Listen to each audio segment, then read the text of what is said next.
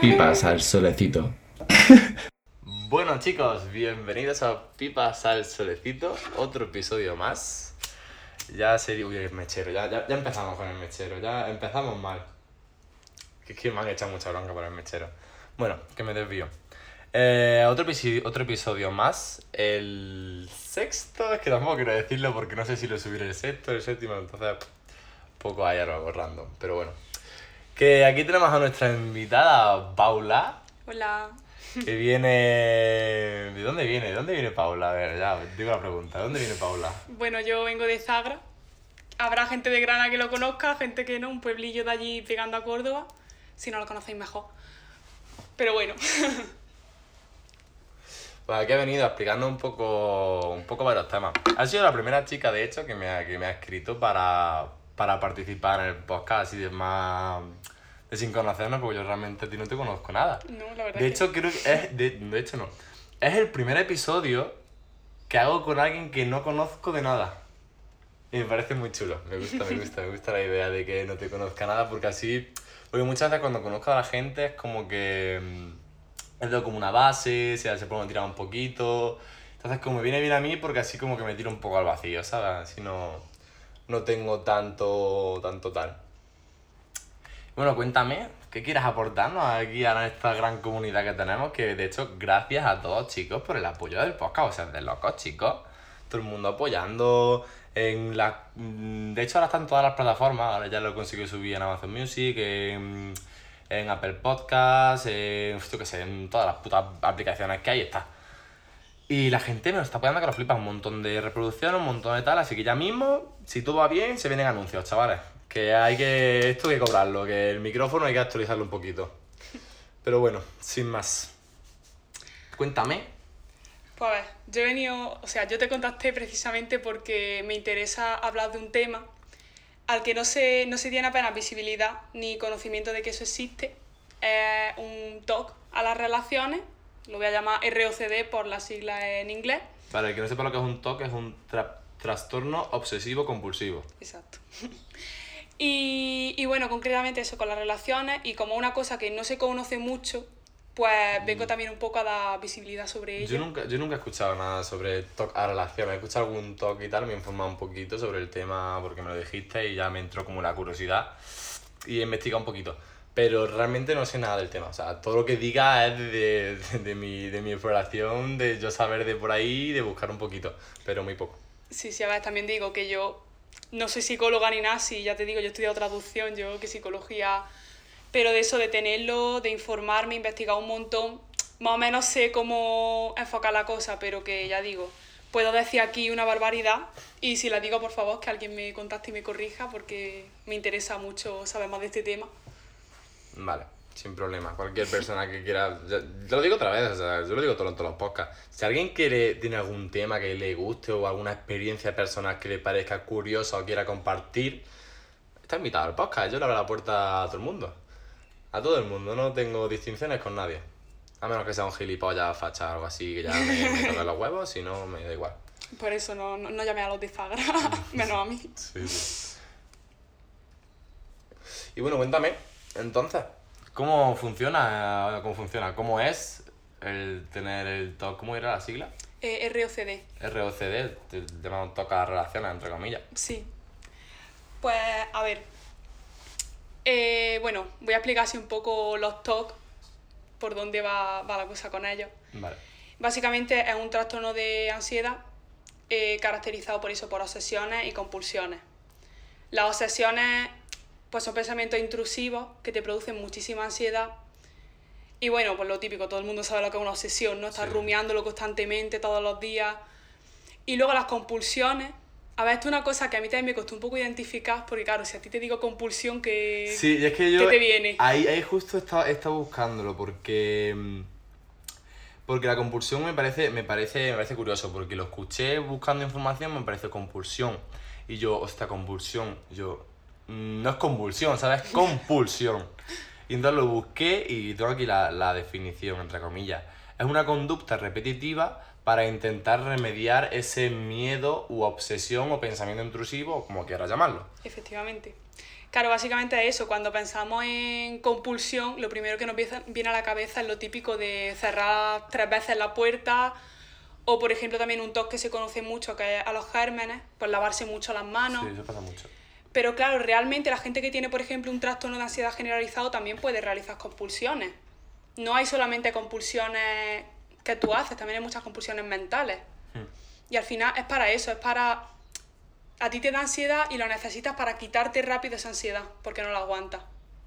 Entonces, claro, rumiar parece una tontería, pero puede ser compulsivo. Porque al final, probablemente la gente que tenga mucha ansiedad me entienda que es muy difícil cortar eh, la rumiación, porque es como que la necesitas, te da esa sensación de, de control y de seguridad, que aunque es falsa, porque rumiando no va a llegar a ninguna parte, Sí, pero tú te la crees. Claro, pero te da esa sensación un poco de seguridad y al mismo tiempo al estar rumiando no estás sintiendo esas emociones incómodas. Entonces muchas veces rumiar puede ser una compulsión porque lo que hace eso es estar evitando esa ansiedad que te, que te da.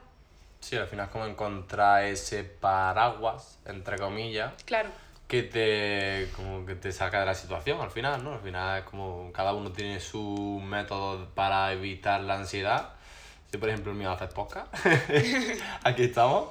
Y cada uno tiene lo suyo. Y me parece muy curioso como cada uno interpreta las cosas de diferente manera y actúa en consecuencia. Es muy curioso. claro, sí. Lo que pasa es que, claro, una, por ejemplo, hacer un podcast pues, no es una compulsión, no simplemente Claro, es sí, algo que te distrae. Yo es que sí he tenido algún problema con eso, con identificar que era una compulsión y que no. Así que bueno, para que lo entendamos también, una compulsión se caracteriza mucho por una sensación de urgencia. Porque lo necesitas hacer ya, o la ansiedad te va a comer, o va a pasar algo terrible, que es lo que le pasa a la gente, por ejemplo, con lavarse las manos Vale, sí. cuando tiene un toque a, a los gérmenes. Y al final eso te da como una sensación de alivio, pero es completamente momentáneo. O sea, te puede durar cinco minutos, una hora o un día. Sí que es relativo. Sí, pero va a volver. No, no va a encontrar una solución a partir de esa compulsión porque no está atacando la raíz del problema. Claro, al final es solamente una raíz de ese problema que si tú la cortas estás cortando una ramita, pero el tronco sigue ahí, ¿sabes? Claro, es que ni siquiera estás cortando la ramita, estás arrancando una hoja y, Sí. y la hoja crece al día, o sea que... Sí, sí, que no... Es muy curioso, el toque está, según he estado mirando y tal, es, es muy curioso porque la gran mayoría de personas que tienen TOC aquí en España se suele diagnosticar como a los 7 años o por ahí porque como que la gente no lo llega... Como es un tema tan tabú, o sea, aunque todo el mundo diga como, se suele decir, yo lo digo muchas veces en mis casos con mis amigos, de a lo mejor está el cuadro de aliado, digo, uff, qué TOC me da. Eh, tú lo dices, pero realmente no sabes realmente a lo que se refiere esa palabra. Porque tú puedes utilizar una palabra u otra según te vaya viniendo, pero realmente está, hay un significado detrás, hay mucho estudio detrás y muchas cosas. Y me parece muy curioso que en España hay un montón de casos de, de TOC, no sé cuántos eran, pero había un montón. Y la gran mayoría no se diagnostican por el miedo al que dirán, al esto es normal, esto no es normal. Aunque lo muy bueno que tiene el TOC que he estado viendo es que el 80% de la gente que le diagnostican TOC es muy fácil, es, es muy, es muy alta la tasa de recuperación. En Sí, plan, el 80% la gente se suele recuperar del TOC. Sí. O si no se suele recuperar, o sea, no te vas a quitar el TOC así como así, ¿sabes? Claro. Lo vas a tener siempre dentro, pero vas a saber cómo llevarlo. Que al final eso es superarlo, o sea, aunque esté ahí, lo vas a saber cómo llevar. y Claro, es eso, o sea, es, es como la ansiedad misma, no hay un estoy perfectamente curado, eso no existe, pero ni Claro. para alguien que ha tenido un trastorno ni, ni para una persona que no ha tenido nada, o sea, pero al final eso es muy tratable y, y mira, o sea, yo tengo ahí algunos coletacillos ya últimos, pero yo miro atrás y digo, yo tengo el TOC bastante superado. Porque yo te quiero hacer una pregunta. ¿Cuándo te diste cuenta que, que tenías un, un TOC? ¿Cuándo te diste cuenta que dijiste, vale, aquí algo no está yendo del todo como debería ir? Vale, esa es una muy buena pregunta. A ver, yo la verdad es que los últimos años han tenido una historia larga. Yo tuve, yo estoy ahora en tercero de carrera. La carrera de por medio ya, ya mal va la cosa. Sí, sí, yo soy una reina, vamos, me he sacado la carrera pasando por un montón de cosas, la verdad, tengo que decirlo. Lo eres, lo eres. Y yo hace, en primero de carrera, eh, empecé ya la carrera con depresión. O sea, horrible. Mucha gente empieza con depresión la carrera. Sí. Y la carrera aumenta esa depresión con cada año que va pasando. Claro, pero ahí está el easter egg, que es que esta depresión No raíz. viene, viene precisamente de la misma raíz o bueno, en parte de esa raíz de lo que, de por lo que yo ahora tengo, he tenido este TOC. Porque obviamente no es nada más una raíz, hay muchas cosas. Sí, hay muchas variantes. mm, Pero eso, tuve depresión, luego, bueno, se me quitó poco a poco con las pocas herramientas que tenía, pues la verdad es que, digámoslo, la psicóloga que tuve entonces no me ayudó en nada. Mucha gente tiene malos psicólogos, ¿eh? me da mucha rabia que Sí, la sí. gente vaya al psicólogo y tenga mala experiencia y ya se cierra a, tener, a ir otra vez al psicólogo cuando... No, no, pues yo, yo lo digo ya, o sea, si vuestro psicólogo no está ayudando, creéis que no va por ahí, buscar Patada, otro. patada y otro. Sí, sí, sí. Sin que de, de hecho eso quiero hablar ahora. Yo dejé de ir a la psicóloga y bueno, yo tenía mi relación con el que ahora es mi novio, con Sergio. Una gran persona. Es, una- es un chico maravilloso, viene, te, te viene, te vuelve, te quiero, Sergio. vuelve a editar este domingo. Estoy deseándolo. Y yo tuve una relación con él, pero claro, tenía un poco esos pensamientos y esos esquemas de los que yo no era consciente de cómo tiene que ser una relación. Que ya el tiene que hay dice red flag. Ya. Y bueno, pues por cosas de la vida, cuando volví a Granada, después de la cuarentena, ya para, Sí, ya, ya, segundo. después de toda esa mierda que nos acumuló a todos, de que ya, Sí, ya sí. estamos mal por la cuarentena, o, o te hizo hundirte más en la mierda total, o te hizo un poco mantener esa mierda. Claro. Pues ya claro, por muchos factores, también eso, la vuelta a Granada, que yo tenía asociada pues, con esa depresión y tal, pues ostión al suelo y Joder. me vino todo de golpe y me explotó en la cara. Y bueno, lo dejamos porque ahora hablaré más en profundidad de lo que son los pensamientos característicos de este ROCD. Pero bueno, pues lo dejamos por esa ansiedad que yo tenía y yo empecé a ir a la psicóloga y a tratarme. Pero claro, lo empecé a tratar como un trastorno de ansiedad generalizado. Entonces había muchas cosas que sí y mm, algunas cosas que no. Por ejemplo, esto de las compulsiones ha sido decisivo darme cuenta de que las tengo y algo que esa psicóloga a mí no me enseñó. Y bueno, ya a final de segundo año, o sea, el verano pasado, Sí, eh, digamos que la psicóloga me hizo ghosting. Y porque me dio el alta, pero tuve una recaída muy gorda. Yo no sabía por dónde meterle mano a nada, claro. También empecé otra vez a medio volver con Sergio, porque en todo ese tiempo que yo estuve con él, que yo estuve, perdón, eh, sin él, o sea, sin estar en la relación, Sí. yo todo el rato sabía que quería estar con él. O sea, Sí, pero al final es como un quiero y no puedo, ¿sabes? Quiero estar en esa relación, pero si no puedo con mi mierda, ¿cómo voy a meterme yo ahora en...? eh, Que eso es relativo también, eso, eso sí. es relativo, porque yo pienso que a lo mejor aunque estés tú mal y digas que no puedo querer a nadie ahora mismo, a lo mejor si quieres a alguien, te consigues querer a ti mismo y de ahí sacas, tiras para adelante en cierta manera. O sea, ya depende de la persona y depende Sí, de muchos sí. factores. Sí, no, o sea, en mi caso, ahora hablaré un poco más en profundidad de esos pensamientos que yo tenía y por qué lo dejé y tal, pero en mi caso yo lo veo desde aquí y yo podría perfectamente no haberlo dejado, o sea, a mí me ha dado más ansiedad. ¿Estar sin él? No, no, realmente, o sea, bueno, sí. Vaya, la ansiedad no se fue por cortar con él, yo creía que si cortaba con él se iba a ir la ansiedad y, y no, o a sea... no, aquí sí. Ese, ese es el punto clave de- del ROCD. No, va, no se va a acabar porque cortes la relación. Y si se acaba, que sepas que cuando tenga otra, te va a volver.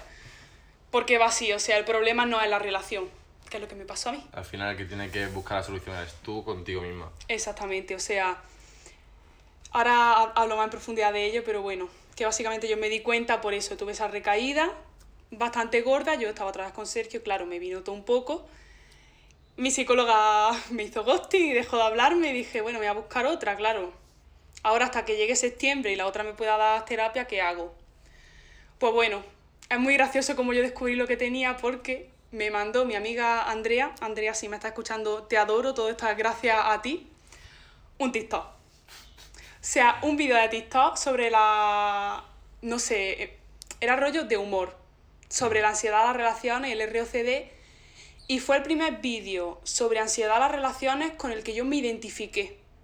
Un montón y claro, a mí me chocó mucho, porque ya lo anticipo, el ROCD se basa en pensamientos, no de lo que se puede esperar de ansiedad a las relaciones, de, uy, si mi pareja no me quiere, y si se cansa de mí, no. Al contrario, los pensamientos intrusivos que te vienen son, y si yo no quiero a mi pareja, y si mi pareja no es adecuada para mí, y si no es lo suficientemente guapa, lista, compatible, bla, bla, bla. Y claro, yo jamás había visto un enfoque de esa forma. Entonces, cuando a mí me llegó este vídeo, y me sentí muy identificada dije, voy a buscar qué es el ROCD. Y de verdad, no te exagero si digo que yo cuando leí los pensamientos y las compulsiones que suele tener la gente con ROCD, estuve media hora llorando. Normal. Y fui corriendo a la cocina a mi hermana, Irene, que esto es lo que yo tengo, que yo no sabía lo que tenía. Porque al final eso, aunque tú estés tratando, vale, sabes que tienes ansiedad, pero no te sientes sola, dices, soy el bicho raro, nadie tiene estos pensamientos. Sí, porque al final la ansiedad es lo que, te, lo que hemos estado comentando antes, como fuera del podcast. Que la ansiedad tiene. No es como tengo ansiedad, vale, no. La ansiedad es el nombre como el de arriba, el, el generalizado, ¿sabes? Dentro de la ansiedad hay muchas variedades, hay muchos tipos de ansiedad, pueden ser combinadas, pueden ser separadas, pues muchos tipos de ansiedad. Entonces, yo tengo ansiedad, pues, te digo yo, pues tengo ansiedad. Pero a lo mejor mi ansiedad no es la misma que la que tiene Juan, o la que tienes tú, o la que tiene tal, porque al final cada uno tiene su propia ansiedad, tiene su mierda, y al final cada uno lo lleva como puede. Pues sí, es que literalmente.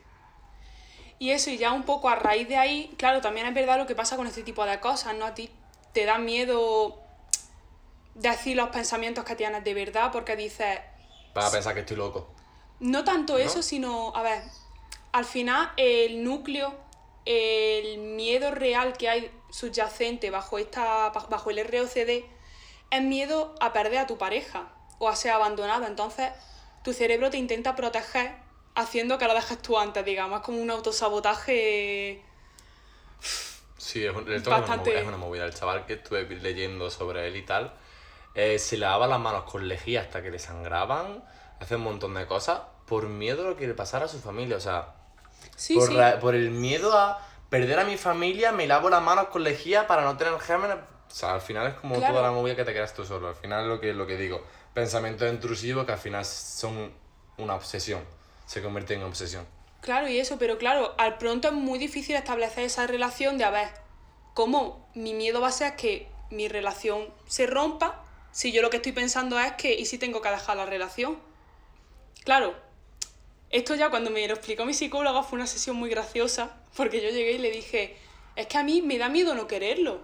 Y mi psicóloga, bueno, ¿y qué pasa si no lo quieres? Y yo, pues que lo tengo que dejar.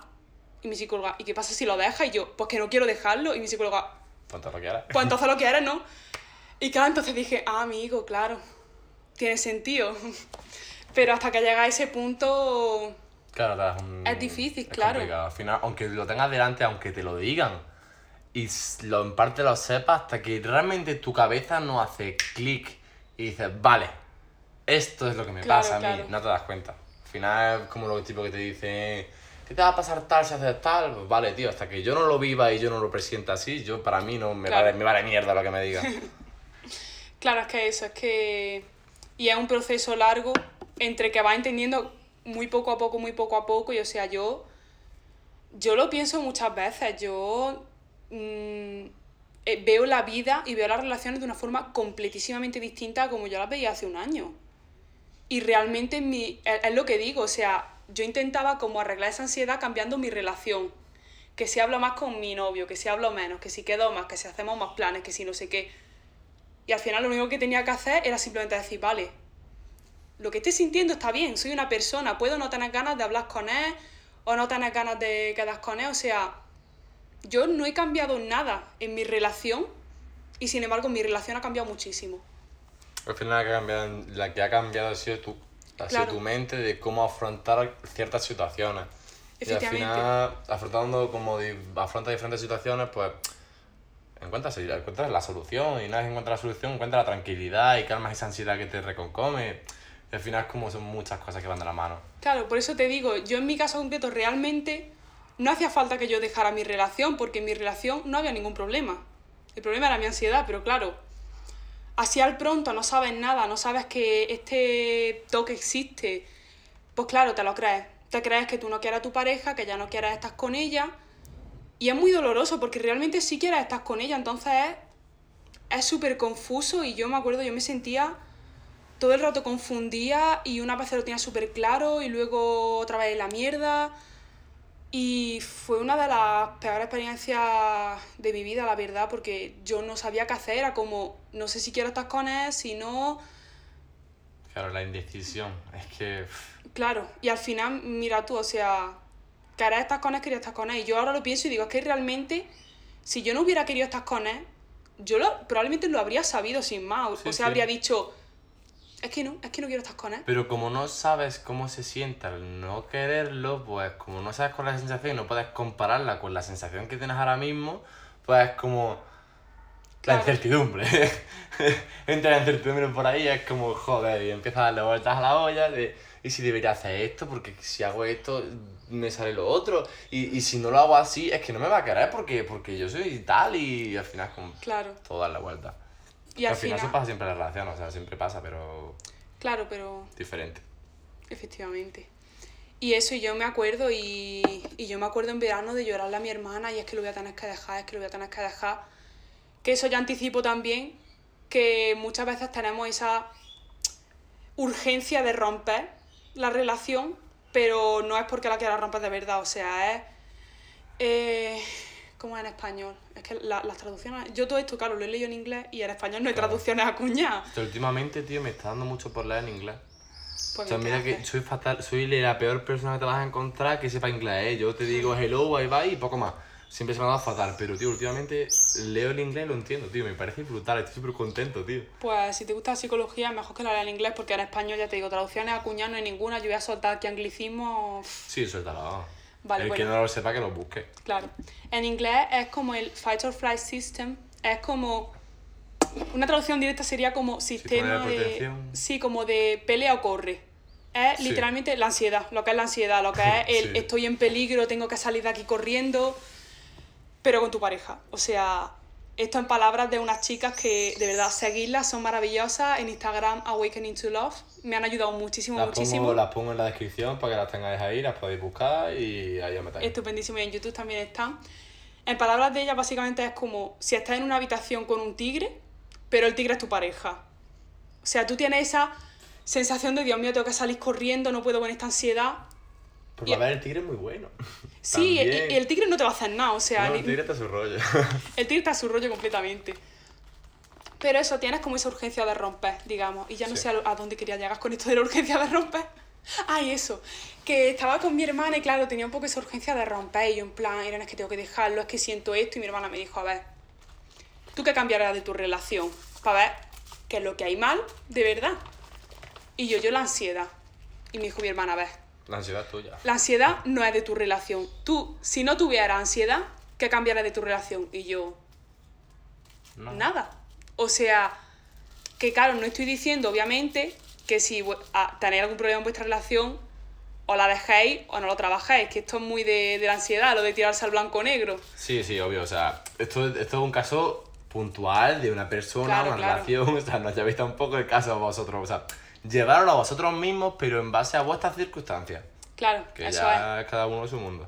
Que ha combinado que yo eso, yo con mi novio, pues siempre hemos tenido muy buena comunicación, nos entendemos muy bien, no hay problema.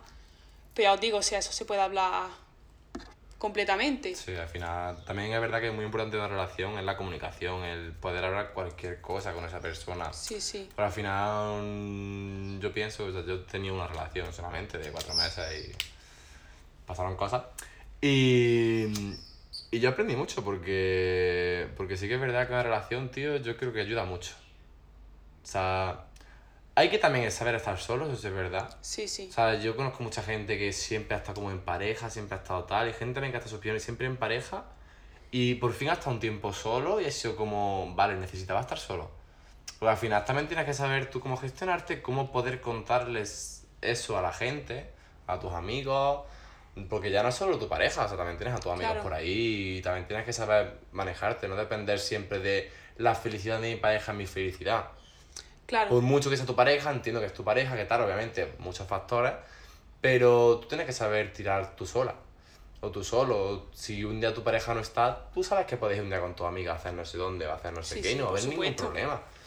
Y o sea, y, y yo todo lo que hablo aquí de sobre el ROCD, todo lo que diga de, de la emoción y tal, porque también se basa mucho en eso, en aceptar que puedas estar mal en tu relación, digamos. O sea, Que no por Ahora- estar en relación tienes que estar súper contento. Efectivamente. No sé qué, no. que no es, que no es maravilloso. bueno. Pero claro, así al pronto, pues la gente dice, ay, es que Paula está diciendo que si ahora mi pareja me maltrata, no sé qué, que aunque yo esté mal tengo que estar ahí. No, no, no, no vayas a blanco o negro, ni ya está, no trabajes absolutamente nada tu relación y quédate donde estás. Ni eso, ni mátate a intentar cambiar tu relación hasta que esto sea perfecto, porque ninguna de las dos Eso es verdad, existe. Ni blanco o negro, o sea, la imperfe- ni la imperfección absoluta ni la perfección absoluta. Claro, La naturalidad, eso es lo bueno. básicamente. La, no, no esperar nada tampoco, o sea, esperar. Bueno. Que, Uno- que- uno- viva- unos mínimos exigibles. uno mismo exigible y que viváis el día a día, tío. Que al final lo que vives es el presente, ni el pasado ni el futuro, vives el puto presente. Sí, sí, eso, eso es muy importante tenerlo en cuenta Yo eso lo tengo muy porque en cuenta. es ahí a donde se va siempre la ansiedad. Yo eso lo tengo muy en cuenta y por eso yo creo que no tengo, o sea, tengo mi ansiedad, porque mi ansiedad, por ejemplo, es muy momentánea. Yo tengo picos de mucha ansiedad y picos de mucha felicidad. En plan, yo puedo estar un día perfectamente, súper contento, súper guay y tal, y de repente un día me levanto y digo, hoy el día va mal. Y empieza mal y acaba mal. Siempre un día, que empieza mal, como que todas las cosas malas que me van pasando, me fijo más en ellas también. Sí. Y es como que solo veo lo malo y ya todo es malo, malo, malo, malo, que me pasa mucho. Soy muy negativo en ese aspecto, de cuando estoy mal, todo es malo. Hmm. Pero cuando estoy bien, todo bueno. O sea, tiene su parte buena y su parte mala, ¿sabes? Claro. Como tengo mis dos ventajas ahí, de cuando estoy bien, me pasa cualquier cosa me lo tomo de buena manera, le busco la parte buena, digo, bueno, pues me ha pasado tal, pero bueno, no pasa nada, al menos he aprendido eso. Pero cuando estoy mal, no, cuando estoy mal es como, estoy mal, es una mierda todo, todo me va mal, todo no sé qué, todo tal, y que ahora la intento controlar mucho más escribiendo. Sí, o sea, eso llevo, muy bien. llevo dos años o así desde que estoy con la psicóloga. Yo llevo, o sea, yo llevo yendo a la psicóloga tres años, tres, cuatro añitos, ya llevaré yendo. Y empecé con ella a escribir, a, a escri- porque me dijo, pues si no sabes cómo te sientes, no sabes cómo expresar cómo te sientes, pues escríbete a ti mismo, hazte preguntas a ti mismo, hazte tal, no sé qué, y ahí fue cuando empecé un poco a como estructurar un poco mis pensamientos, escribir un poquito más, sobre todo escribo cuando estoy mal. Ahora intento escribir también cuando estoy bien, para no solo hacer preguntas a mí mismo cuando estás mal, porque entonces como que relacionas el estoy mal, escribo. Si no, no, Sí. estoy bien, escribo también, ¿sabes? No tengo ningún problema por el, tío, estoy feliz por tal, por tal, por tal, porque a lo mejor luego eso lo lees. Que yo nunca leo lo que escribo, porque mucha gente le pasa, de que a lo mejor lo lee muy puntualmente o tal, pero imagínate que en algún momento de tu vida necesitas, dices, vale, ¿cómo estaba antes para ver si estoy tan mal? Y a lo mejor, tío, te lees un parrafito de escrito contento y a lo mejor eso te salva, ¿sabes? En plan, te ayuda en ese momento. Igual que si te lees un párrafo feo vas a decir, joder, estoy peor. Pero si te lees uno bonito va, va a ser mejor. Al final. A mí lo de escribir la verdad es que me funcionó mucho en su momento, luego tuve que dejarlo porque al final lo utilicé también como compulsión, que es muy fácil utilizar algunas herramientas como compulsión. Pues que eso es muy chungo, ¿verdad? Es que lo puedo utilizar cualquier cosa, lo puedes convertir en una obsesión. Sí, o sea, yo eso, en la racha que tuve en verano, la recaída que tuve, claro, intenté quitarme la ansiedad con las pocas herramientas que tenía. O sea, yo tenía de herramienta escribir, todos los días escribía y claro, era darle vuelta, darle vuelta, rumiar lo lo mismo todos los días, lo quemé, sí, literalmente. De hecho, una cosa que ahora me ha pasado un poco también. He tenido esos pensamientos muy recurrentes de tengo ansiedad y no sé por qué, y qué me pasa, y qué hago, y qué hago, y qué hago. Al final eso es buscar y pasarme muchas horas en mi cabeza pensando qué me pasa y qué hago. Por eso, porque realmente lo que haces cuando rumias es buscar una solución a un problema que primero realmente tienes. O sea, porque, vale, yo tengo ansiedad, pero ansiedad va a tener todo el mundo. O sea, de eso se trata mucho también lo de aceptar las propias emociones. A mí me ha venido súper bien. Ya repito, no aceptar en el sentido blanco-negro de la palabra Claro, de... o sea, de lo- estoy mal, fatal, soy una mierda, no sé qué, no. No, bueno. Lo de soy una mierda, eso ya, quitároslo. Sí, eso no. Completamente, eso, eso es o sea- Eso es una gilipollas. De eso hablo ahora también, pero no, me refiero a... Porque yo tuve, tuve también mucho drama con esto porque mi cerebro, ya te digo, se va mucho a blanco-negro. Y dije, vale, tengo que aceptar mis emociones. Ya está, ya no puedo trabajar la ansiedad. Si me da ansiedad ya tengo que rumiar, ya tengo que hacer lo que la ansiedad me diga. No. Aceptar tus emociones simplemente, vale. La ansiedad está aquí, no me la tengo que quitar, no me va a hacer daño. Pues igual que no te hace daño estás triste, no te hace daño estás contento, ni te hace daño estás enfadado.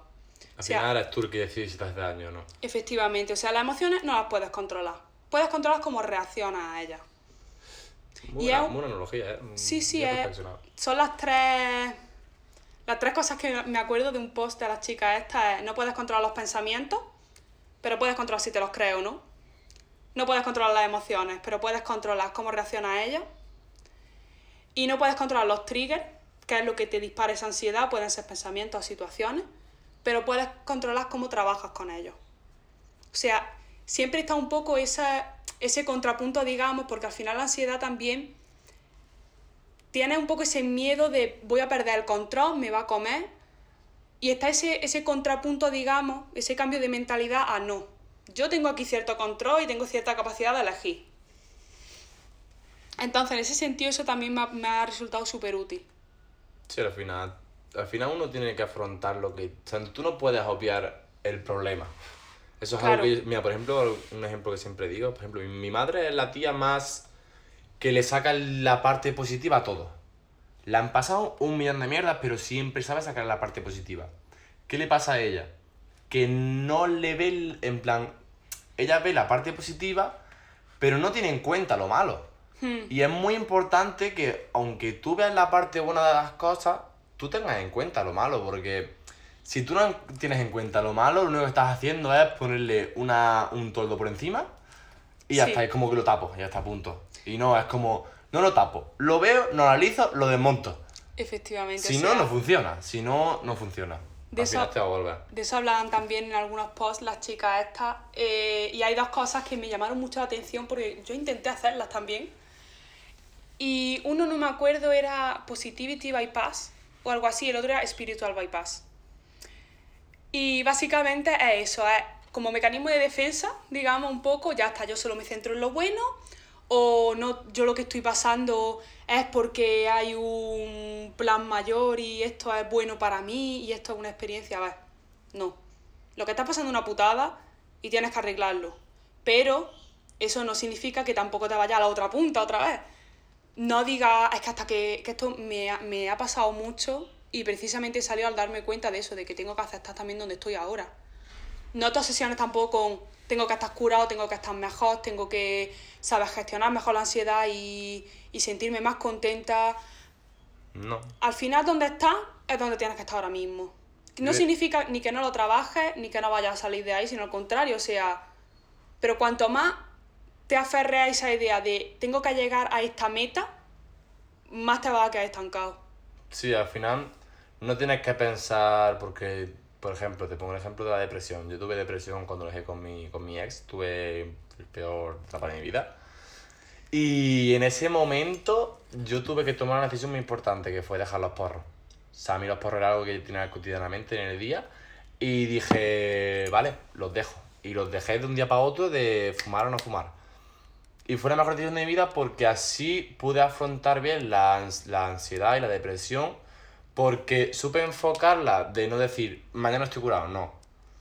No Claro. estar ni curado ni mañana, ni pasado, ni el otro. Pero voy a intentar un poco calmarme, venga, va, veo la situación, lo analizo, tal. Y poco a poco, con el tiempo, sabía que me iba a recuperar. No tenía un día como predestinado de decir, pues este día se me va a solucionar, no. Simplemente tienes que pensar en, voy a empezar a trabajar en ello, voy a Sí. empezar a hacer tal, voy a empezar a hacer cual y lo hago. Es como el tema de las adicciones, el tema de dejar los porros es algo parecido. Tú no puedes decir, voy a dejar los porros, sí, los dejaré por el mes que viene, no sé qué, no, eso no me sirve de una mierda. Tú tienes que decir un día, vale, aquí los dejo, punto, fuera. Los dejo y en el momento en el que los dejes, ahí es cuando realmente tienes que coger las riendas y decir, vale, ahora qué tengo que hacer. Ahora tengo que hacer deporte, que sé hacer tal, que sé hacer cual. Al final es como nutrirte de cosas que realmente te llenan, que eso también es muy importante, encontrar tus hobbies, tus aficiones, que, que yo creo que eso ayuda mucho a la ansiedad. Sí. Al final, mantener la mente ocupada de manera sana, porque puedes mantener, tener, tener la mente ocupada de manera insana, como Claro, son no, las es, es drogas y buscar, tal. es buscar mecanismos de defensa sanos también. Sí, al final tienes que ser tú el que encuentre eso, porque nadie, nadie te lo va a encontrar. Al final tú tienes que ir explorando. Yo intenté llegar, por ejemplo, al podcast, intenté hacer música, intenté escribir, intenté hacer tal, intenté, intenté hacer un mil millones de cosas. Como que nada me ha llenado del todo. Y por ejemplo, ahora encontrar el podcast, eso es como. Pa'lante con él, pero palantísimo. Y coño, al final, una vez que encuentras eso, notas una mm, libertad porque como que te quitas un peso muy grande de encima. Y a lo mejor ese peso hace dos, tres semanas, pues decías, pues ese peso lo voy a tener siempre. Y no tienes que pensar ni que lo vas a tener siempre, ni que vas a estar mal siempre, ni que tal, sino, ¿esto hará mal? Sí. Pues bueno, pues vamos a intentar llevarlo de la mejor manera. Claro. Intenta sobrellevarlo un poquito y poco a poquito al final Sí, se saca. es eso, o sea, centrarte un poco en donde estás ahora, en que te vendría un poco bien en el momento, pero no pensar en tengo que estar más motivado con cosas, ni tengo que tener más ganas, ni tengo que estar más contenta, tengo que tener menos ansiedad, porque no va así, no hay una meta. Y al final eso, lo que a mí me ha ayudado es parar y decir, vale, lo que yo estoy sintiendo ahora, da igual que sea alegría, que sea tristeza, que esté enfadado, que tenga ansiedad, o que esté en el punto más debilitante de la ansiedad. Simplemente decir, vale, donde estoy ahora está bien. Puedo trabajar y puedo seguir avanzando, obviamente, o sea, no es, ya está, estoy aquí, me quedo aquí, ya no hago nada. No. Pero eso, pero si te frustras porque estás constantemente enfocada en esa meta, que muchas veces también es fruto de, de un poco de ese perfeccionismo que tenemos. Sí. Al final cada uno tiene más, tiene menos, pero... Yo tengo muchísimo, ¿eh? Yo me, me enfoco eh, mucho en eso. Y ya te digo, yo he estado tres meses dando piruetas mentales con... Es que tengo ansiedad, es que he vuelto a tener pensamientos intrusivos y machacándome y machacándome hasta que he dicho, mira, que puedo tenerlos, que Que es normal. Que es Todo- normal Todo que- el mundo los tiene que los todo el- pensamientos intrusivos. o sea. Efectivamente, nunca vas a estar completamente curado, siempre vas a tener algún pensamiento intrusivo, algún, alguna pizca de ansiedad en algún momento, Es pero como- eso no significa que no puedas gestionarlo, porque Claro. tienes herramientas de sobra para gestionarlo, vamos. O sea, es como, por ejemplo, cuando miras felicidad me parece algo muy curioso, porque eh, yo pienso que tú puedes ser feliz, vale, pero tú no puedes ser feliz si no has tenido ese, ese momento duro. Obviamente. Porque si tú no has vivido eso, para ti eso es lo normal. Tú no vas a encontrar a nadie que diga, pues siempre estás feliz, no, es más. Si te encuentras a alguien que nadie tiene ninguna movida, que no ha tenido nada, va a estar como apático, en plan, no va a tener esos sentimientos, al final, la felicidad se basa en eso, en tengo bajones, tengo subidas, tengo bajones, tengo subidas. Y no realmente la felicidad, simplemente la vida se basa en Sí, eso. la la, vida. la vida es un constante fluir de emociones y las relaciones también. O sea, es un, un factor clave que hay que entender en las relaciones. Que los sentimientos vienen y van, porque de hecho mucha gente deja la relación en plan pasado la fase de enamoramiento. Sí, los primeros tres mesecitos, súper bonito todo, todo cariñoso. Sí, todo. Y claro, y cuando dices, como el que dice, explota la burbuja, digamos, la gente deja las relaciones porque dice, es que ya no lo quiero, es que ya no siento lo mismo, no sé qué, pero es que no, es que estás llegando a una fase simplemente más estable. Y al final es cuando realmente se ve cómo eres tú en ese ámbito, porque ahí es cuando realmente tienes que aprovechar esa situación y decir, vale, estoy en esta situación, a ver cómo puedo afrontarla ahora para seguir para adelante. Es como las, las mm, parejas que han estado, por ejemplo, en cuarentena. Ha sido una etapa dura para las parejas que han estado viviendo juntos, mucho tiempo juntos, mucho tal, seguro que han explotado, han hecho tal, pero seguro que después de la, de la cuarentena, si has, so- has sabido sobrellevar eso, tienes una relación súper sana. Porque has sabido manejar la situación y has aprendido, has tenido tus errores. Al final, algo que hay que tener en cuenta es que todo el mundo se equivoca, tío. Claro. No eres el único que tiene enormes fallos, ni que tiene un montón de cosas que se le olvidan, ni que un montón de tal, ni que un montón de cual. Al final somos personas, ¿sabes? Al final tenemos errores por todos lados. Sí, Lo sí. importante es darte cuenta de ese error y solventarlo. Yo creo que ahí realmente está la clave. O sea, no vas a poder remediar un error que te ha pasado porque es irremediable, vale, no lo vas a remediar. Pero lo importante para remediar ese error es saber que has tenido ese error, lo primero, darte cuenta de eso, y de ahí decir, vale, pues no me va a volver a pasar porque voy a tomar medidas. Y tomar las medidas lo haces de tal manera y ahí es cuando lo estás haciendo bien. Lo que no puedes hacer es quedarte en ese pensamiento de es que lo he hecho mal, es que tal, es que lo he hecho fatal, es que soy una mierda de persona, es que no sé qué. Claro. Al final es como, ¿para qué? Siempre est- estás alimentando esa bola para nada. ¿Para qué? Para que luego te pises a ti misma. Es, ton- es tontería, es tontería. Al final, vida solo hay una y hay que disfrutarla, coño. Que cualquier día nos morimos. Yo que digo siempre, cualquier, cualquier día me atropella un, un coche en camino ronda y me voy a la mierda y ya está. Pero no, pues antes de eso, pues aprovecho y vivo el día a día y el día que me muera, pues, che, pues me he muerto. Pues ya está. Pues ya está. Pues tan contento. Sí, pues en ese sentido, para la gente que, que eso, que se queda muy atascada en esos sentimientos de culpa, de, de quedarte mucho en el pasado o de quedarte mucho en las emociones, en ay, es que estoy mal, y es que nunca voy a salir de aquí, y es que soy una mierda, no sé qué. Una cosa que a mí me ha venido muy bien y, cuando, y al escuchar la palabra lo primero que hace es un poco de repulsión, digamos, a la palabra es la autocompasión. Uf, muy...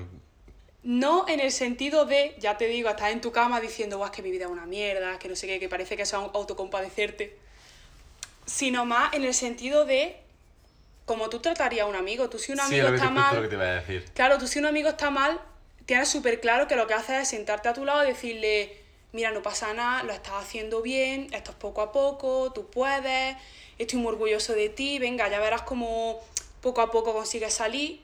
Y cuando a un amigo lo vemos súper claro, pero cuando es a nosotros es como, es que voy a estar siempre aquí, es que eh, no me puedo sentir así, no sé qué. ¿Tú sabes lo que hago yo para cuando tengo esos, esos momentos? O sea, cuando yo, o sea, yo soy el típico, amigo psicólogo. O sea, yo llego a alguien, me, alguien me cuenta su problema y digo, vale, pues mira, tío, puedes hacerlo así, puedes hacerlo tal, puedes hacerlo cual.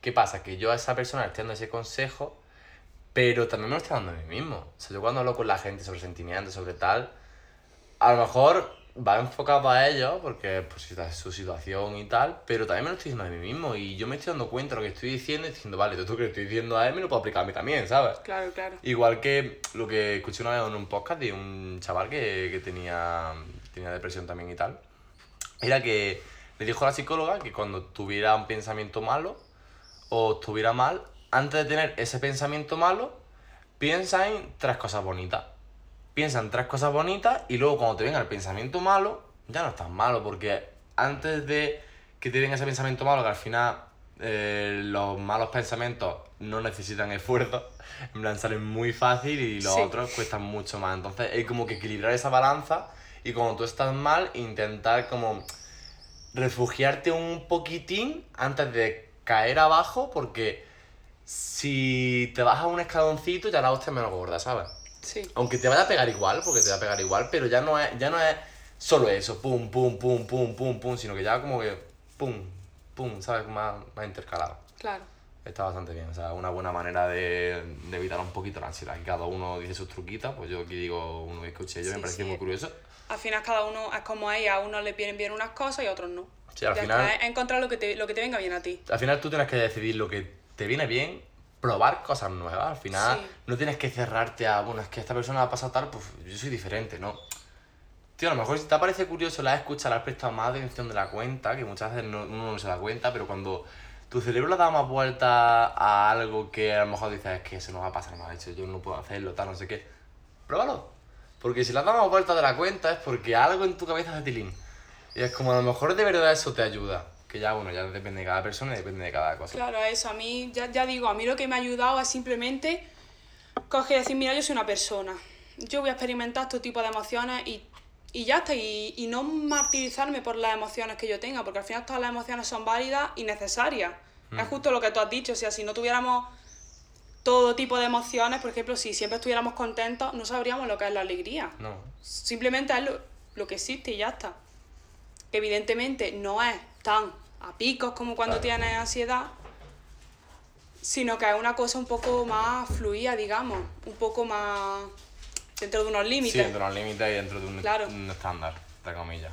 Que eso es lo que pasa muchas veces en las relaciones. Y bueno, que yo, yo vine aquí a hablar de las relaciones y estoy hablando de, de todo menos de eso. Es que a mí me pasa también. Si yo, yo empiezo por un tema, y a lo mejor me pasa mucho de que tengo una libreta apuntada, yo qué sé, empieza a apuntar cosas, digo, vamos a preguntarle tal, y a lo mejor luego no le pregunto ni una cosa de las que ha apuntado. No sé si, pero vaya, yo igual, o sea, que no te rayes, que yo me voy también por, por los cerros de Úbeda.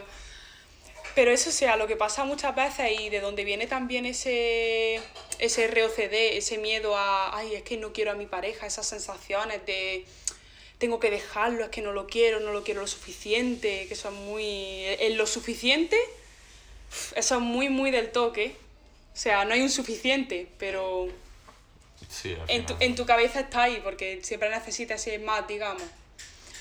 Y en mi caso eso, en mi caso yo tuve una relación de refuerzo intermitente, también vengo de una familia que un poco caótica.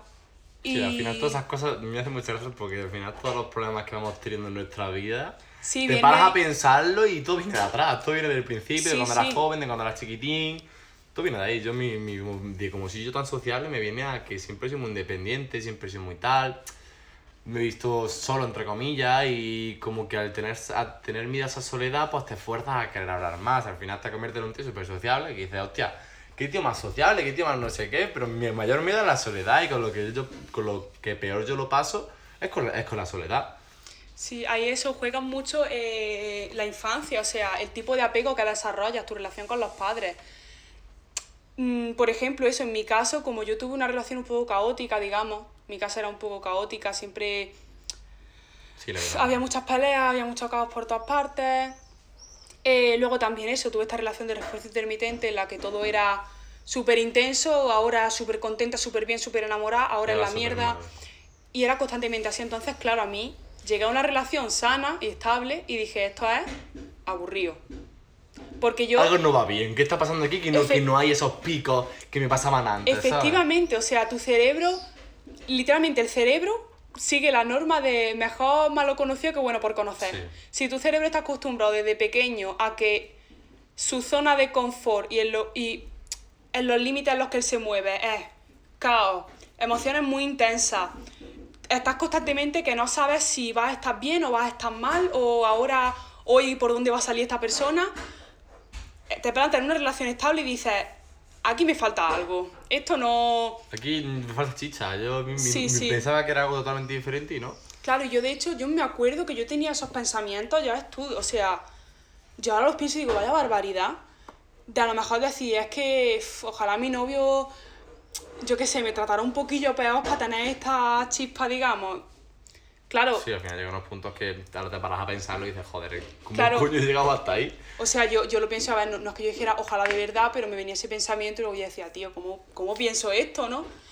Y, y, por ejemplo, eso, a la gente que le, trae los, le atraen los típicos, pues los chicos emo, que te- los tíos malotes, no sé qué, probablemente venga de, de, ese, de esa necesidad de mm, emociones intensas, de no saber, estás como un poco en una estabilidad. Me pasa mucho en relaciones, en las que, relaciones que yo he tenido, que yo me he visto, que he aprendido mucho de eso, sobre todo porque como el año pasado fue cuando empecé a tener relaciones y tal, que hasta entonces no he tenido ninguna relación ni nada, mm, me di cuenta del tipo de persona que soy yo en una relación. El tipo de persona que soy yo, mm, porque algo que me parece muy curioso, es que hay como cinco tipos de maneras de amar. Está el tiempo de calidad, el con regalo, no me sé el nombre como tal. Está también... Es que no me acuerdo, tío, mierda. Sí, sé a lo que te O refieres. sea, está el tiempo de calidad, el, lo de regalo, eh, lo de las emociones, el cariño físico y había otro por ahí que ya ni me acuerdo. Pero yo, por ejemplo, soy el tipo, eh, amo de manera eh, tiempo de calidad. Intento siempre baso mi felicidad en la felicidad de la otra persona, que eso está fatal, eso, eso, Sí. eso está fatal, pero me, me pasa muchísimo. Yo noto lo que alguien no está cómodo y yo no estoy cómodo. O noto que tal y ya yo cambio totalmente mi forma de estar. Es lo que intento tratar, lo que pasa es que jodido, ¿sabes? Esas cosas no Claro. se pueden tratar así como así y tal. Lo primero, lo primero es darte cuenta de ello, ¿sabes? Ya, ya llevo un cacho recorrido. Obviamente. Pero es eso, o sea, mi manera de amar, por ejemplo, es tiempo de calidad. Intento que esa persona pase el mejor tiempo, que estar con ella, esa persona, tal, todo momento, todo no sé qué. Y luego también con el cariño físico. Yo siempre soy una persona que no... Que eso no me pasa con, con parejas, porque luego con amigos, pues sí tengo el contacto físico de no sé qué, no sé cuánto, pero con parejas soy el más pegajoso del mundo. Yo te he abrazado a ti, tú ya no sé qué, porque como no he tenido esa, ese apego cuando, por ejemplo, era pequeño, pues en el momento en el que me veo en una relación es como mm, se, me, se me está llenando el hueco que tanto tiempo llevo vacío, ¿sabes? Claro. Y eso es algo que me preocupa de la relación porque todo el rato tengo como las ganas de tener como una relación, entre comillas. En plan, siempre tengo como el pensamiento intrusivo de, joder, pues ya estás con alguien, ¿sabes? En plan, de, me gusta estar con alguien y que Claro. me entendiera, que, que es normal, al final todo el mundo lo piensa.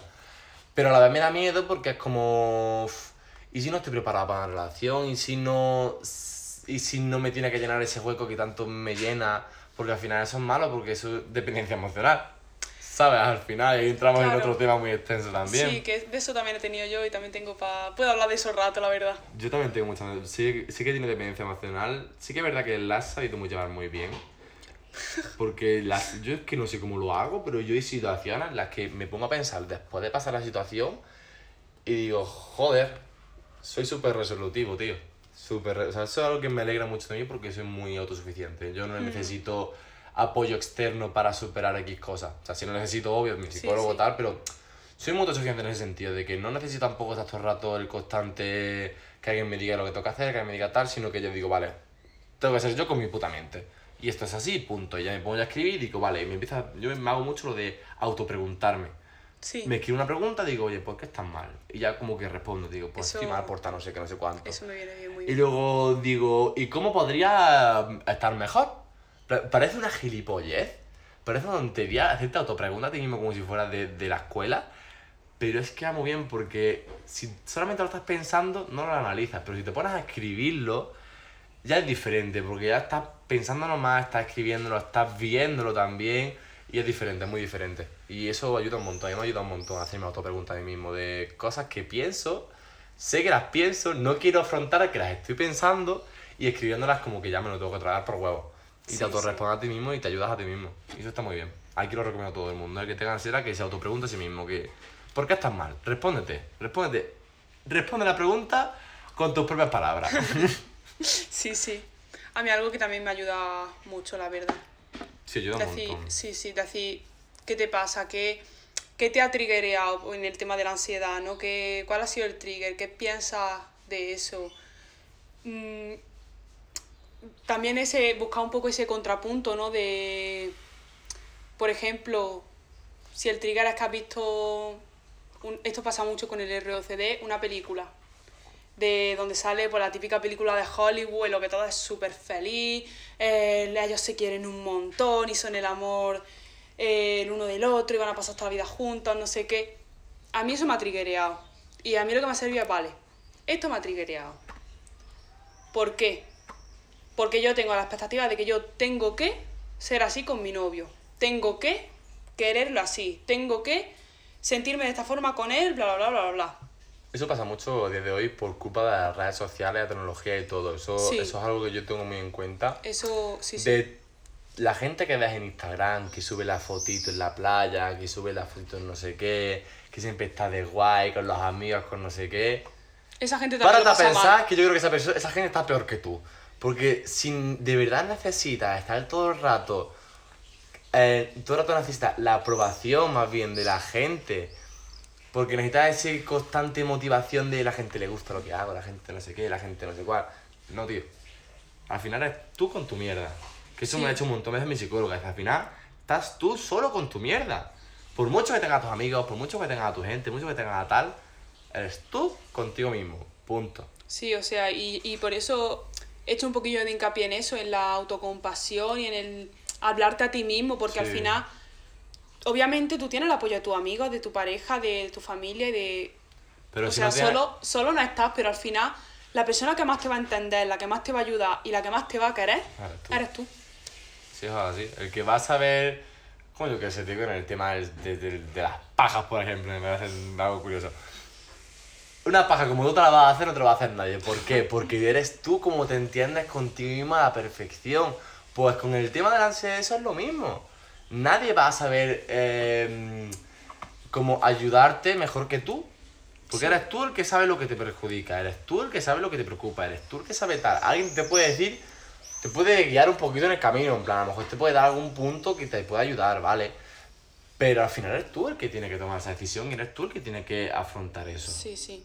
Por mucho que te duela, por mucho que te joda, porque además una cosa que, muy- que me parece muy chula es, si piensas algo y te duele, es porque es verdad.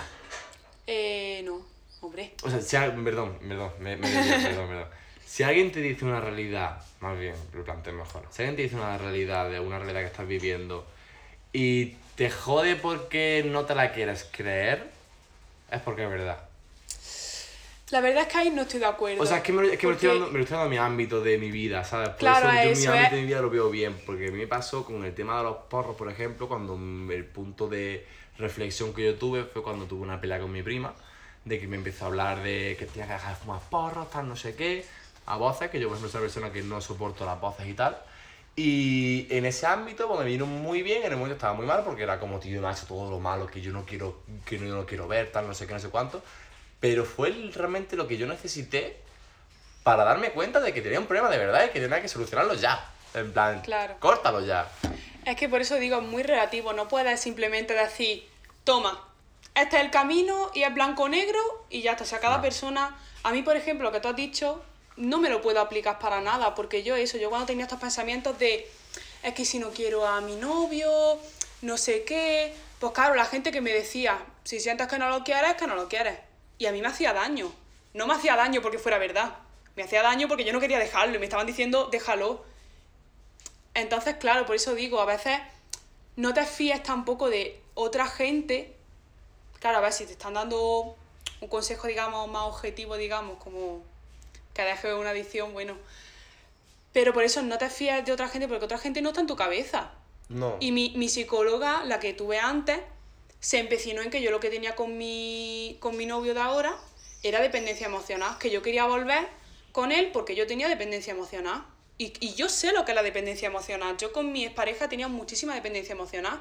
Y yo se lo dije, le dije, mira, que sí, que te estoy diciendo que yo lo he dejado y que me duele mucho haberlo dejado y quiero volver con él, pero esto no es dependencia emocional porque yo lo sé. Yo sé lo que es la- la Yo sé lo que es la dependencia emocional y esto no es dependencia emocional. Entonces, claro, a mí eso me hizo mucho daño y yo me estaba obsesionando con, no, es que no quiero a mi, a mi pareja porque es que lo que tengo es dependencia emocional, no sé qué.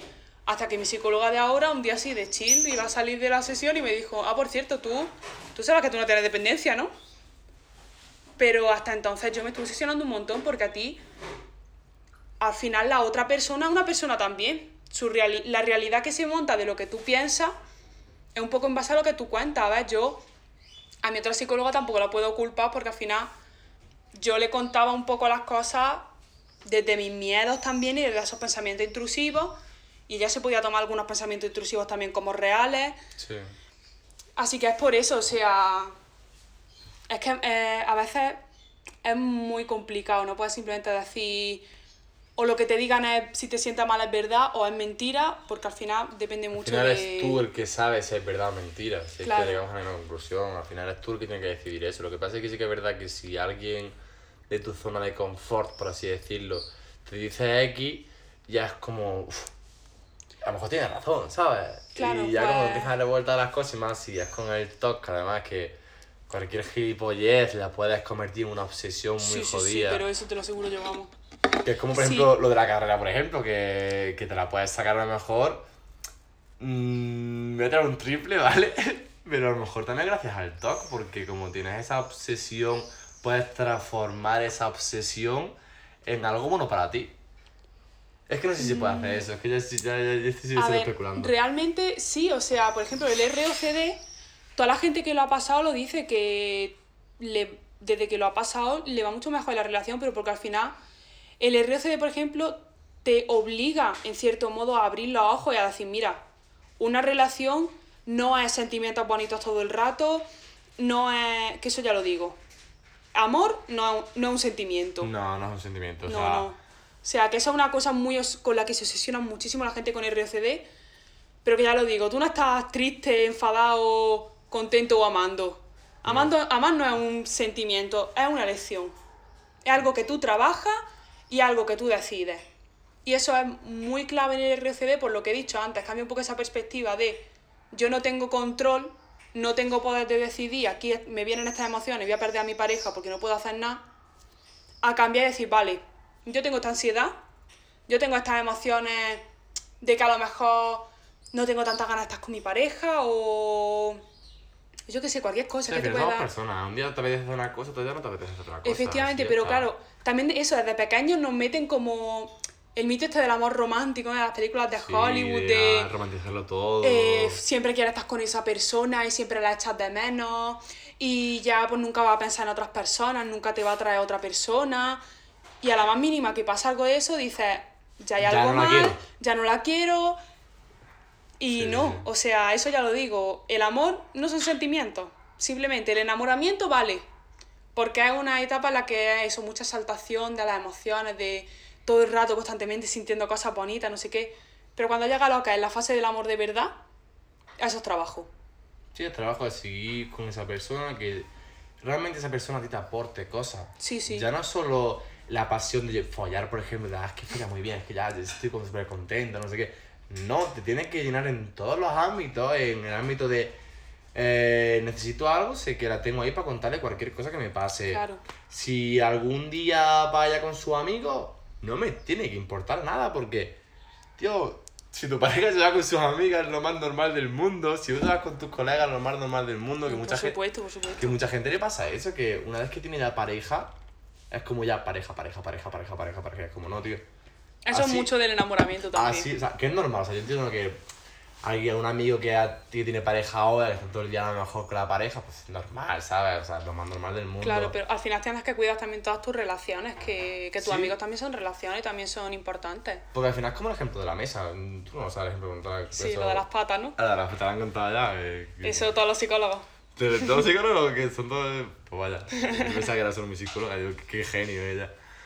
Por lo de la pasa, al final tienes que cuidar todas tus patas de la mesa, porque si no, es que te vas a caer.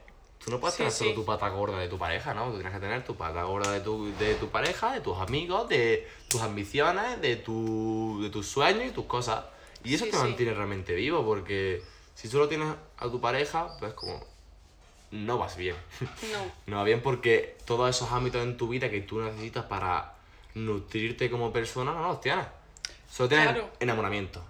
Y ya tu mente piensa en, es que si solo, solo la tengo a ella, es como todo a ella o todo, o todo a él, es como ya todo a esa persona. Y si algo falla, es como ya todo mal, ya, ya se ha jodido todo, no sé qué. Y no, tío. Sí, sobre, sobre eso también se centra mucho el ROCD. De hecho, yo, yo se lo decía a mi psicóloga, le decía, es que yo me quiero sentir de esta forma y quiero que él sea el centro de mi vida y no sé qué. Y yo, y yo decía, y yo, yo sé que eso no, no es sano, pero, pero es lo que quiero, digamos, porque al final tenemos siempre esas expectativas de que tu pareja te tiene que llenar en todos los aspectos y que nada más tienes que necesitar a tu pareja No. que tiene que llenar tu, vida y tu pareja ni te va a llenar, ni te va a completar, ni te va a salvar. Eres tú el que decide si quieres que te complete o no.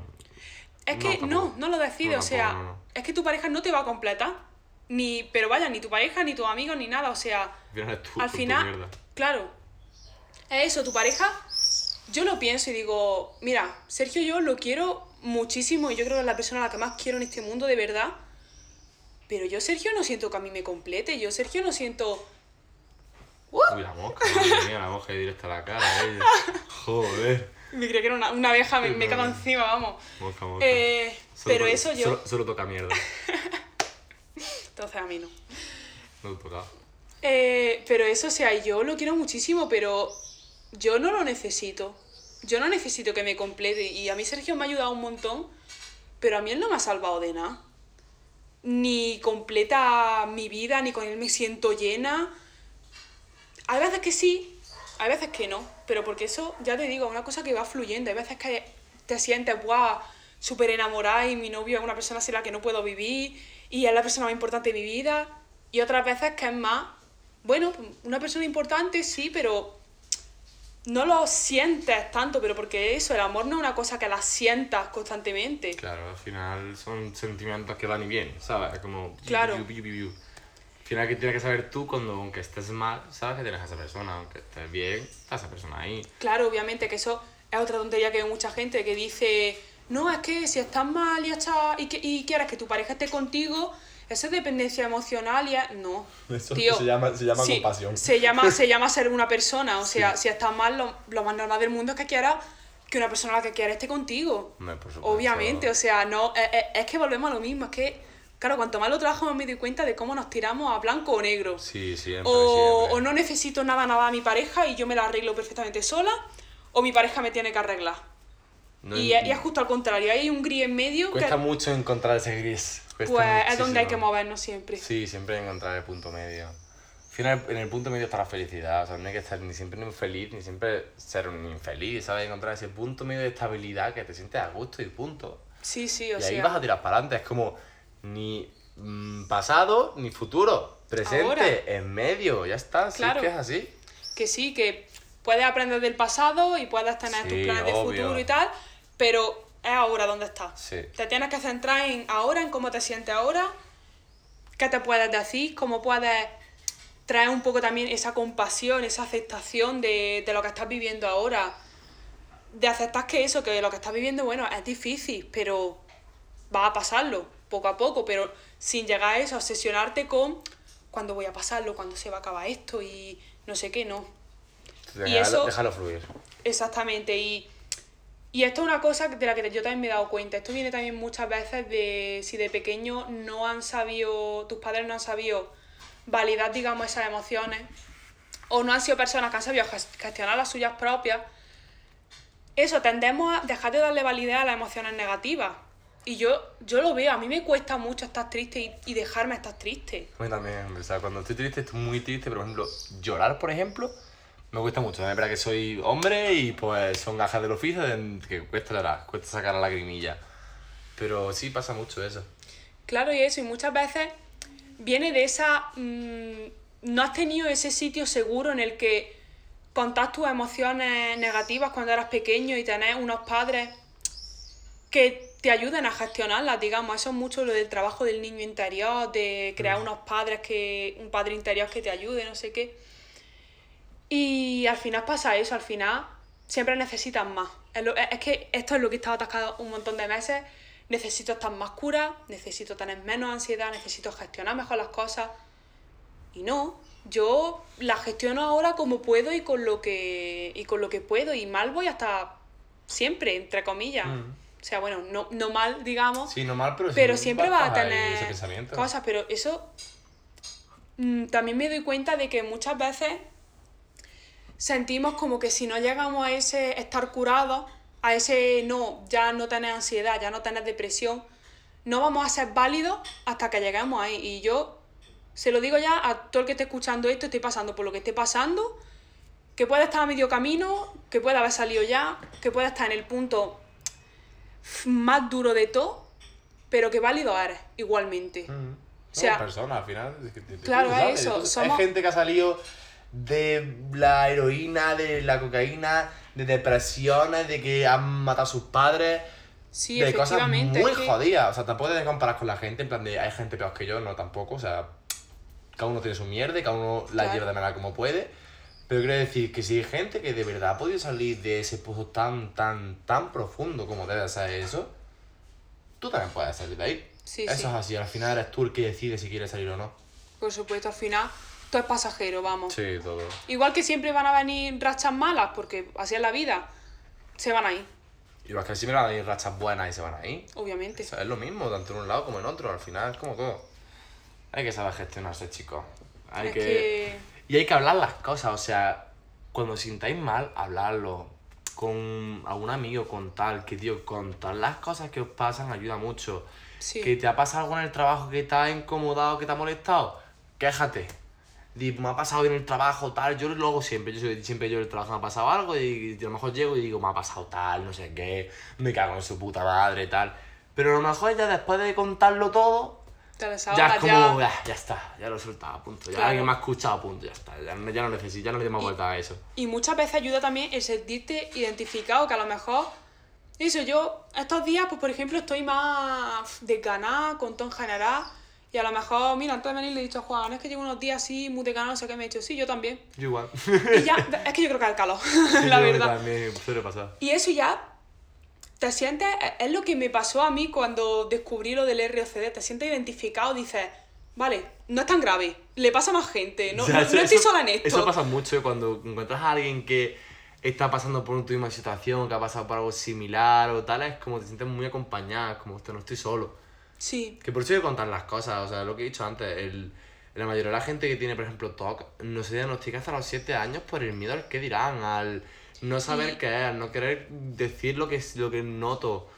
Y además eso, que hay TOC muy chungos, por ejemplo, a ver a mí, sí que me daba miedo, por ejemplo, a coger y decir los pensamientos reales que yo tenía, ese miedo de, es que si no quiero a mi novio, porque yo sabía que lo más probable que te diga la gente es, si no lo tienes claro es que no lo quieres, déjalo. Pero eso es para alguien a lo mejor que no tiene eso o que afronta de una manera o de otra. Es que tampoco puede dar esos consejos a una persona. Claro, es que por eso es muy importante encontrar gente que pase lo mismo que tú. Y, y vaya, no solo con esto hay talk, hay talk súper chungo. Hay gente que tiene, y esto es un tabú muy grande. Y sí que habría que darle un poco más de visibilidad, por ejemplo, Eh, toc a la pedofilia, por ejemplo. Realmente tú no vas a hacerle nada a un niño porque no le quieres hacer nada, pero tienes esos pensamientos y a ti te atormentan tanto y, y esa gente, en plan, literalmente mal. se suicidan. Sí, lo pasas muy mal. Sí, y, y es eso, es buscar un poco tu comunidad, digamos, entender que esos pensamientos son pensamientos.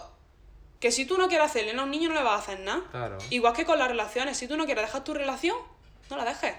Que tienes esos pensamientos, tenlos, no pasa nada, son Sí, son pensamientos. pensamientos al final. Como tú lo lleves y como tú seas como persona, que tú quieras cambiar también eso. Eso es muy importante. Que es, o sea, está, por ejemplo, el tema de la pedofilia. Hay gente pues, que no quiere cambiarlo. Ahí ya no me parece respetable. Pero Claro. si, por ejemplo, es alguien que tiene esos pensamientos y dice, tío, es que no me siento a gusto, pero es que no puedo parar de pensarlo. No tienes que odiar a esa persona por pensar eso. En plan, no tiene culpa ninguna por que esa persona piense eso. Simplemente, pues, tío, hay que entenderlo y hay que ayudarlo. Claro. A mí me pasa mucho, yo, o sea, yo, mi hermano lo he dicho ya en el podcast, que mi hermano tiene bipolaridad. Yo la enfermedad mental ha sido algo que ha tenido mucha repercusión en mi vida, yo lo he visto desde muy cerca, yo lo he vivido todo eso y he aprendido mucho de, la- de las enfermedades mentales. Y por ejemplo yo veo a alguien así, que tú lo ves que está más alterado de la cuenta, que está más tal, y hay gente que le da miedo a esa persona, a lo mejor dice, "Uy, qué miedo, no sé qué. Y por ejemplo, a mí no me da miedo. Yo simplemente lo veo como que, vale, pues tiene, tiene lo que tiene y, y ya está, tío. Claro. Se lleva de una manera o de otra. Cada persona es un mundo y cada persona se puede llevar como se lleva. Pero al final todo el mundo se lleva. Yo a mi hermano no, no lo puedo abandonar así como así porque tiene lo que tiene, ¿no? Por mucho que la líe, por mucho que haga tal, yo sigo con mi vida, pero al final aprendes a llevarlo y al final tomas las riendas y sigues para adelante y no te hundes ahí, no te puedes quedar ahí hundido, sino encontrar la solución y sabes cómo llevarlo. Y ya Sí. está, si es que no tiene más. Y lo que has dicho es súper importante por el punto de simplemente de querer. O sea, mm, al final eso, al final... He perdido el punto de lo que iba a decir. Que es querer a, en plan... de, de querer arreglar Sí. algo, digamos, o sea... Porque al final se basa mucho en eso, también. ¿Qué pasa, por ejemplo, con las relaciones? O sea... A ver si nos pasamos aquí No, de bueno, tiempo... este es un poco, un poquito más largo, pero bueno, chicos, es que está muy interesante. que eso muchas veces es el querer arreglar algo ya dice mucho. O sea, por ejemplo, una relación, vale. Ninguna relación es perfecta, ¿no? No. Pero dice mucho, por ejemplo, si tú estás en una relación y, a ver, un ejemplo muy común en la relación hoy en día, los problemas de celos. Sí. ¿Qué hago? Mi, problema, mi pareja tiene un problema de celos. ¿La dejo o no la dejo? Depende. ¿Quiere arreglarlo? Si no quiere arreglarlo, no lo va a arreglar. No. Si quiere arreglarlo, vale. Igual va a pasarlo un poco mal. Eh, porque claro, eso hasta que llega un poco, Hasta que maneja esa esa... estabilidad, hay que subir la montaña. Claro, ¿sabes? hasta que... Y es eso, y hasta que tú te das cuenta de que, vale, puedes tener celos, que los celos, ahí a donde yo quería llegar, que las emociones no te controlan, que al final tú decides lo que haces. O sea, si tu pareja trabaja esos celos y dice, vale, tengo celos, es una emoción, no puedo controlar, no pasa nada. Pero a mí estos celos no me van a controlar. Yo no voy a mirarle el móvil a mi pareja, ni le voy a prohibir a mi pareja que salga. Y al final eso lo va trabajando, lo va trabajando, es que al final eso va a dejar de ser un problema la relación. Claro. Ahora, si tu pareja no quiere trabajarlo, va a repercutir obviamente en la relación porque va a dejar que eso la controle, digamos, un poco. Hmm. Entonces ahí es donde yo quería llegar, que se me había ido un poco el hilo. Se le pasa. Con lo de querer que eso, tú puedes tener un problema, tú puedes estar mal, pero tus acciones son tuyas y tú decides lo que, lo que haces y lo que no. Sí, tú eres, Eh, tú eres el que decide las cosas. Por ¿sabes? eso he sacado un poco lo de la pedofilia y tal, porque sí que es un tema más tabú y es muy Ya, hardcore. pero es un tema que impacta. Al final, tío, Sí, no hay que tener miedo a hablar de ciertos temas porque si, que si no los hablas, que la gente no lo ve. Claro, y o es si te que- pongo un ejemplo más. más. Mm, Más- más. Más suave no lo sí, es. No, eso es. Por eso, pero mira, por ejemplo, una persona que tenga este, estos pensamientos, ¿no? De hacerle pues, esas cosas a un niño. No lo está haciendo. Si no lo ha hecho, si realmente esa persona no ha hecho nada malo. Ahora, si la persona es lo que tú has dicho, no lo quiere arreglar, obviamente lo va a hacer porque le da igual. No le atormentan, Claro. digamos, esos pensamientos.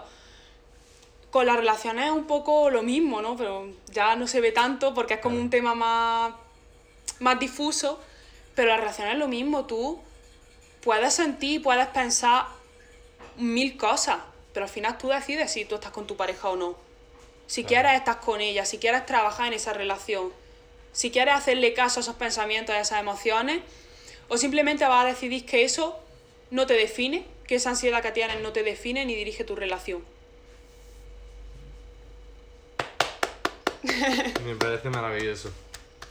Me parece maravilloso cómo has afrontado todo el tema, la verdad. Oh, pues sea, es que tengo un problema porque me voy mucho por las ramas y- también, y, me da la sensación de que no, no estoy aclarando el punto al que quiero llegar. No, no, yo creo que lo has dejado muy claro.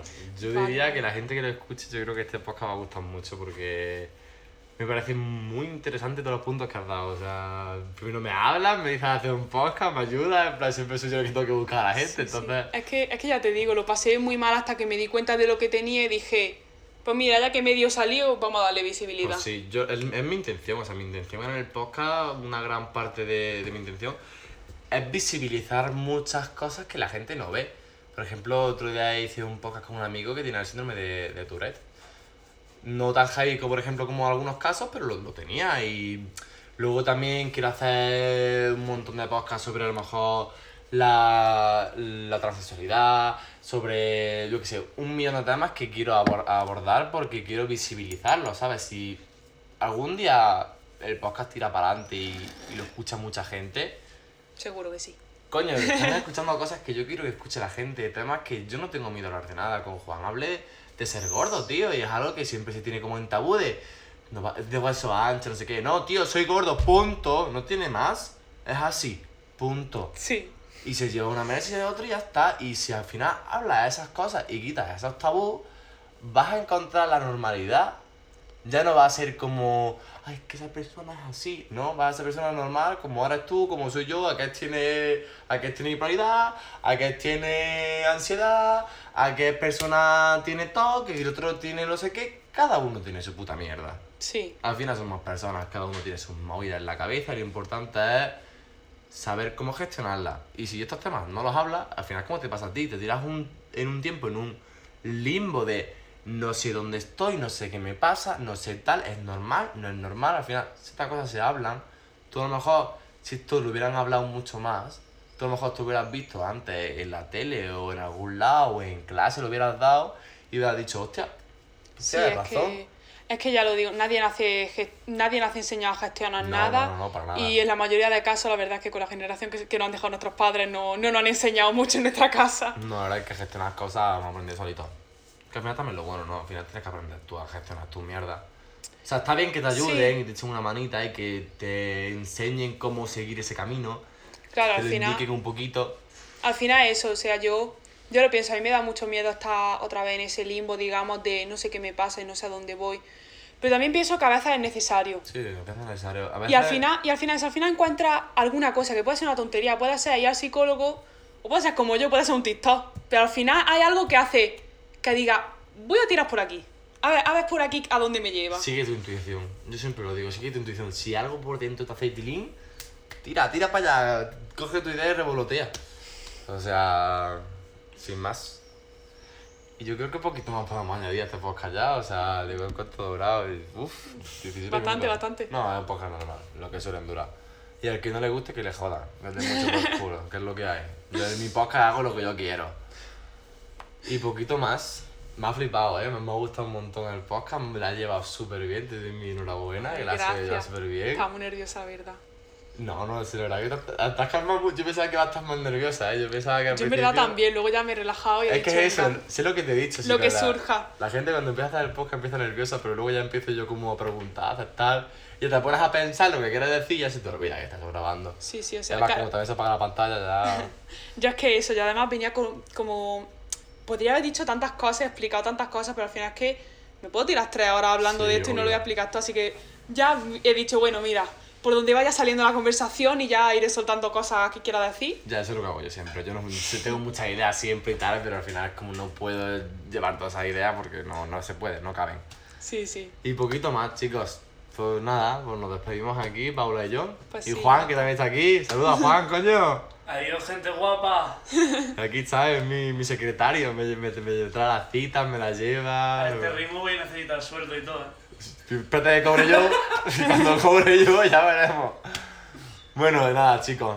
Que lo de siempre, eh, que os deis mucho por culo, que os cuidéis, Que, tío, que la vida son dos días. Que no os rayéis por tantas cosas. O sea, rayaros, pero de forma sana. Un poquito más que añadir.